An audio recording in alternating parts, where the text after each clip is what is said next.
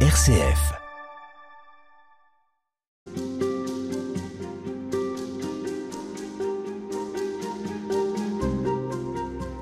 Nous découvrons euh, toute cette semaine Paul, Saint Paul, comme un homme de communion, un homme qui n'évangélise pas seul.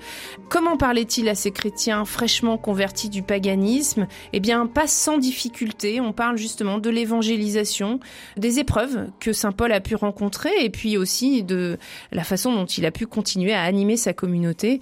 Alors, ces difficultés, ben, elles ont sûrement dû être à l'origine de découragement. Comment est-ce que Saint Paul a tenu bon Jean-Michel Poffet C'est une question qui vous a intéressé. Comment est-ce qu'il a pu dépasser les épreuves qu'il rencontrait au fil de cette évangélisation et de sa rencontre avec les communautés? Je trouve que Saint Paul a des antennes pour l'œuvre de Dieu dans le cœur de ces gens auxquels il vient d'annoncer l'Évangile. En somme, pour la vie en train de naître, pour une communauté en train de naître. C'est un grand scoop que je vous annonce, ils n'étaient pas tous parfaits. Il n'y a pas de raison de penser qu'à Thessalonique, à Corinthe ou ailleurs, c'était des gens parfaits. C'était des chrétiens euh, en train d'accueillir le Christ et puis de d'essayer de, de, devenir disciples. C'est très beau que dès les premiers versets de la lettre, nous rendons grâce à Dieu, écrit Paul, à tout moment, pour vous tous, en faisant mention de vous sans cesse dans nos prières.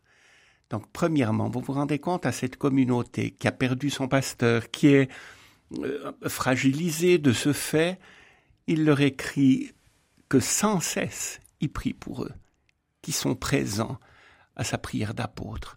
C'est peut-être un test de la qualité de notre relation pastorale, la première chose. Est-ce que nous prions les uns pour les autres? Est-ce que nous nous portons dans la prière? L'apôtre peut le dire et il le leur dit, le leur écrit. Ensuite, nous nous rappelons, en présence de notre Dieu et Père, l'activité de votre foi, le labeur de votre charité, la constance de votre espérance, qui sont dues à notre Seigneur Jésus-Christ. Qu'est-ce que c'est que ça? C'est ce qu'on va appeler, nous, les trois vertus théologales. La foi, la charité, et puis il met en dernier l'espérance, euh, puisque c'est une lettre très marquée par la dynamique de l'espérance. Autrement dit, qu'il a repéré chez eux quelque chose qui s'apparente à de la foi, à de la charité, à de l'espérance. Mais vous faites comment pour remarquer ça? Il n'y a pas de thermomètre pour la vie théologale. Il a vu l'activité de votre foi ou votre foi active, comme traduit la traduction de la liturgie actuellement. Leur foi, elle, a donné des signes concrets, leur confiance en Dieu. Ça a marqué leur vie. Une charité qui se donne de la peine, qui se retrousse les manches, c'est-à-dire qu'il a vu que l'évangile les rendait meilleurs et plus serviables. Hein. Et, ça, de manière toute simple, à, commencer par la famille, puis euh, au travail et ailleurs.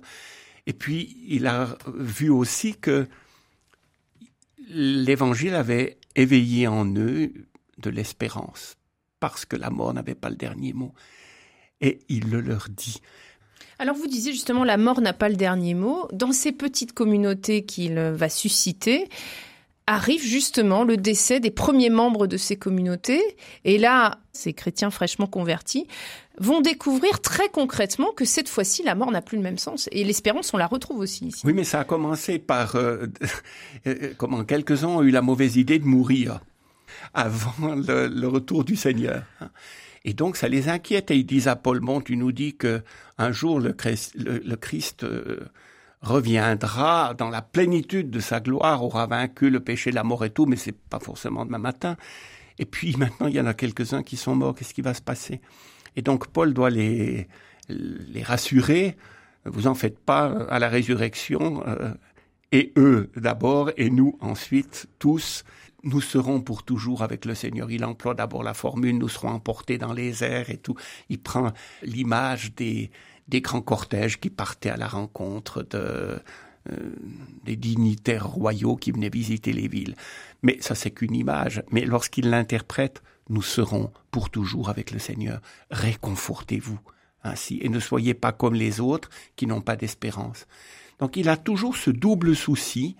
C'est un souci interne c'est-à-dire d'authenticité de la communauté, et ça a un impact à l'extérieur, soyez crédible et lisible. Vous parliez des effets de la foi. Justement, parmi ces effets, il y a la joie. C'est un véritable marqueur de, de la foi et de la charité. Ça, c'est un marqueur aussi. Il le dit dès le début de la lettre. Vous savez comment nous nous sommes comportés au milieu de vous pour vous. Hein, et vous vous êtes mis à nous imiter, nous et le Seigneur. Alors qu'est-ce que c'est? En accueillant la parole parmi bien des tribulations avec la joie de l'Esprit Saint. Voilà. On voit que la croix a passé par là, la souffrance du chrétien, qui n'est pas un idéal, mais qui est en fait... Parmi bien des euh, tribulations. Parmi bien des tribulations. C'est les tribulations de l'apôtre aussi. Hein.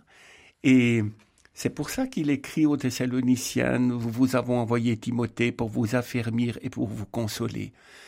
Faut jamais oublier que le thème de la consolation devient important à partir du moment du retour d'exil euh, Isaïe au chapitre 40, on appelle cette deuxième partie d'Isaïe le livre de la consolation.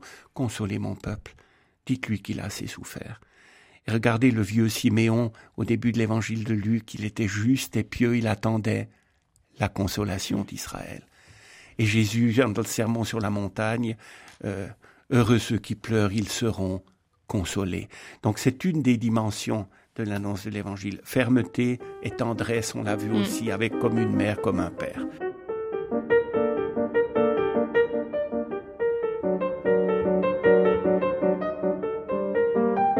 Et puis alors puisqu'on parle de la joie, cette joie elle est double, c'est-à-dire elle est celle de la communauté qui découvre le Christ, mais elle est aussi celle de celui qui vient évangéliser. Et on a une, une joie réciproque. Timothée revient, il a des bonnes nouvelles et il est heureux. Alors ça, c'est aussi très beau, c'est que les relations ne sont pas unilatérales.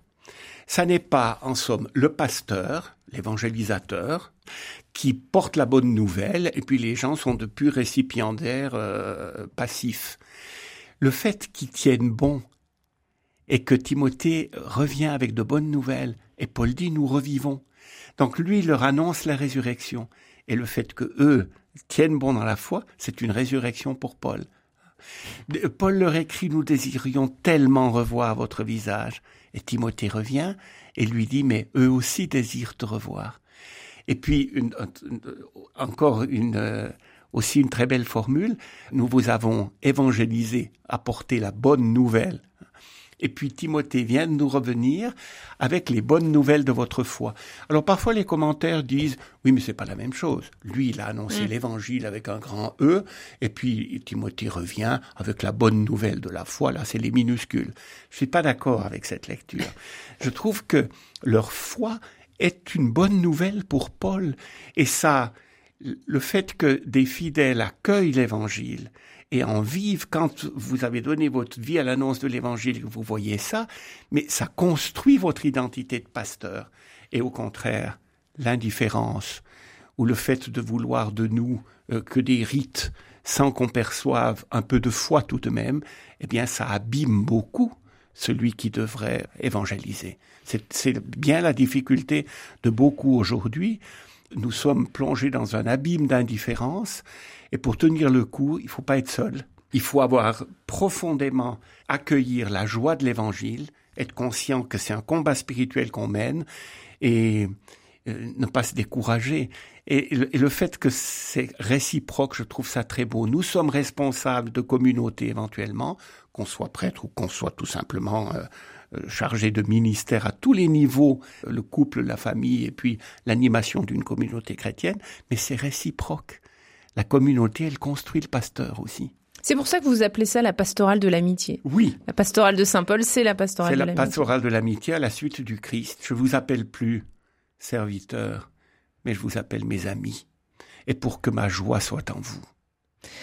Dans quelle mesure, dans les effets aussi de, de, la foi et de ces, ces communautés qui se constituent, la liberté entre en compte? Alors ça, c'est un thème magnifique. Il le développe plutôt dans la lettre aux Corinthiens, euh, qui estimait que eux, évidemment, c'était euh, à la fois des sages et puis qu'ils étaient libres. Et Paul a tellement insisté, notamment vis-à-vis des Galates, qu'on n'était plus sous la loi comme chrétien, mais qu'on est libre. mais il leur dit attention, les amis, être libre, qu'est-ce que ça veut dire? L'artiste qui est libre l'est après combien d'années Hein, un violoniste, euh, une danseuse, un danseur, combien d'années d'exercice pour finalement avoir cette liberté? Ça n'est pas n'importe quelle liberté. Donc une liberté pour servir le Christ et se mettre au service les uns des autres. Il a dû beaucoup étonner quand il a écrit ça aux Corinthiens. Vous êtes libre? Eh bien, le test, c'est si vous acceptez d'être esclaves les uns des autres. Voilà, au service les uns des autres. Pas n'importe quelle liberté. Jean-Michel Poffet, on arrive au terme de cette émission. Vous avez écrit cet ouvrage, Évangéliser, oui, mais comment une pastorale paulinienne? Qu'est-ce que vous diriez à tous ceux qui aujourd'hui travaillent à l'évangélisation, cherchent des nouvelles voies pour continuer à parler du Christ, pour transmettre ce qui a pour eux aussi constitué une joie, c'est le de cheminer, d'être chrétien? Qu'est-ce que cette euh, lecture attentive de la première lettre aux Thessaloniciens vous a apporté? Qu'est-ce qu'en tout cas vous en retenez pour notre monde d'aujourd'hui? Premièrement, vous n'êtes pas tout seul. C'est le Christ qui nous envoie et il nous donne son esprit qui est un esprit d'amour et de fraternité. Deuxièmement, si c'est vrai, il faut aussi que les évangélisateurs ne soient pas seuls, mais soient en communion les uns des autres. Troisièmement, sans surplomber et en veillant à ne pas tomber dans un autoritarisme, et pire encore, un autoritarisme clérical, mais un évangile de fraternité. Et si nous le faisons, portés par la prière, avec, comme dit Saint Paul, cet horizon d'espérance toujours pour l'avènement du Seigneur. Il leur montre en somme qu'ils sont beaux dans ce qu'ils sont en train d'essayer de vivre. Eh bien là, ça vous donne envie de continuer. Et ça vous donnera peut-être à vous, auditeurs, envie de découvrir euh, soit l'ouvrage de Jean-Michel Poffet, Évangéliser, oui, mais comment aux éditions du Cerf, soit cette lettre aux Thessaloniciens sur laquelle vous vous êtes appuyé, que vous avez cité régulièrement tout au long de cette émission. Merci beaucoup. Merci à vous, Madeleine.